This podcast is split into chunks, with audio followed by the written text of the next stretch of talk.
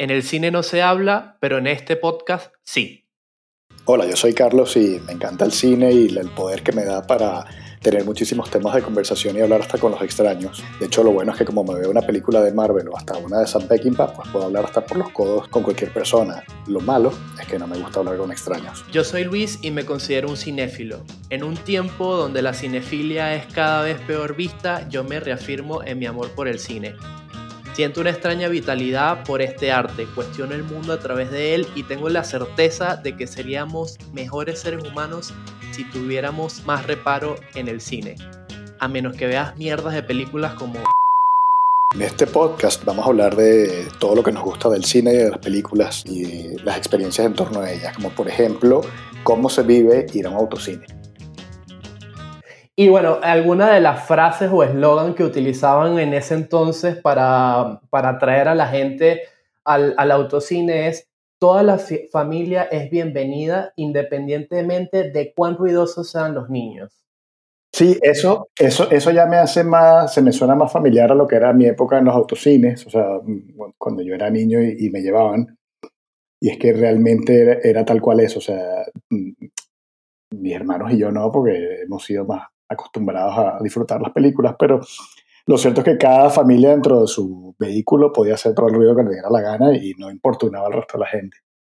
Y, y los autocines, eh, recuerdo que si eran, aunque luego habían otros usos que también eh, comentaremos más adelante, si eran como muy familiares. Hablando de ruido, esos eran como los eslogan oficial de los autocines, pero había una frase que se decía muy jocosamente en, en la época que es uno de cada cuatro estadounidenses fue concebido en un autocine. Es decir, un autocine es el equivalente a un carnaval latinoamericano.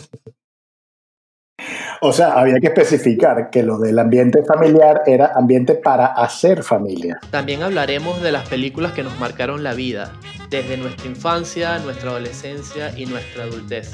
Y en el caso de Carlos, que es muy boomer, también desde su vejez. Mi, mi, primera película de infancia también está, está atada a, a, lo que fue la primera película que yo vi en el cine y, y me llevaron en, en, julio de 1984, todavía no había cumplido siete años, a ver la segunda película de Indiana Jones, Indiana Jones y el Templo de la Perdición.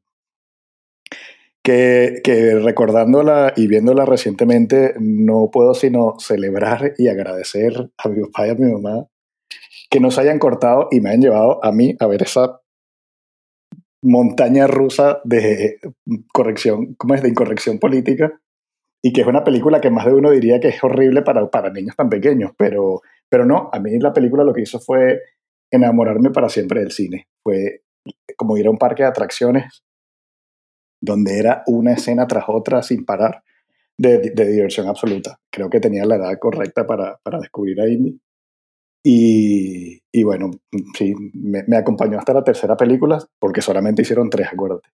Hablaremos también sobre los festivales de cine en este entorno de pandemia y si hacerlos de manera digital se considera un festival o no. Y hablando de canes, yo saqué la hemeroteca, eh, que en mi caso es Pocket, una aplicación muy simpática donde puedes guardar los links de todo lo que ves en internet para leerlo posteriormente y mm, recordé que tenía una entrevista que le hicieron en el país de España a Thierry Fremont, o como se pronuncia, lo siento, no, no, no sé hablar francés, mm. eh, que es el delegado general de Kant. Y esta, esta entrevista está titulada con, con el clickbait total de un festival online de cine no es un festival. Y Luis, ¿a ti no te parece una, como una malquería de eso, como, como un acto de inseguridad? Porque al final también la gracia del cine es la diversidad de voces, ¿no? Eh, simplemente es un, una nueva forma de consumir eh, películas y, y, yo no sé por qué se sienten, se sienten tan amenazados.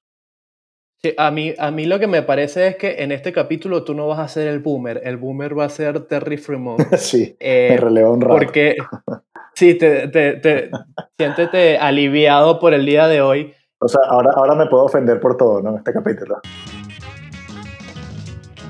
En fin, este podcast será un espacio para hablar, compartir y reflexionar sobre el cine hasta que comience la función.